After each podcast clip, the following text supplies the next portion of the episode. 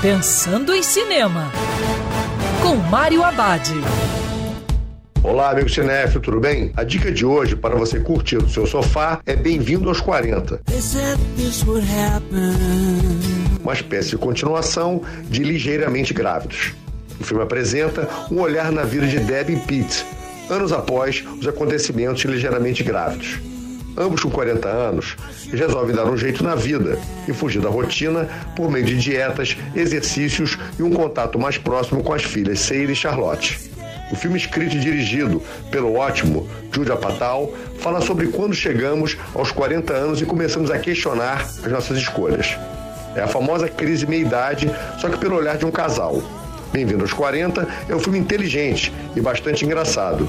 E o bacana é que o projeto trata sobre vários assuntos, dando chance para que possamos nos identificar com os temas que surgem na trama. E lembrando, em tempos de coronavírus, prepare a pipoca porque o cinema agora é no sofá de casa.